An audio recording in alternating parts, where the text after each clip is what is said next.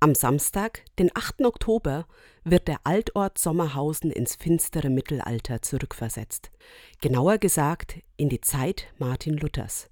Rund 220 Konfirmandinnen und Konfirmanden aus dem ganzen Dekanat Würzburg sowie fast 80 Darstellerinnen und Darsteller gestalten ein Live-Rollenspiel zur Reformation.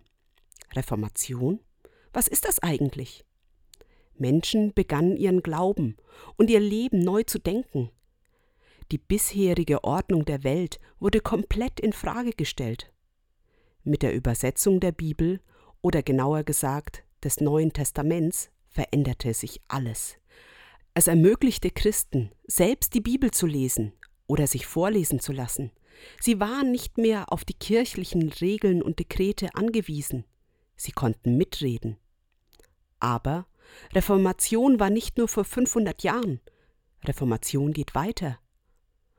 Auch wenn wir das anscheinend vergessen haben.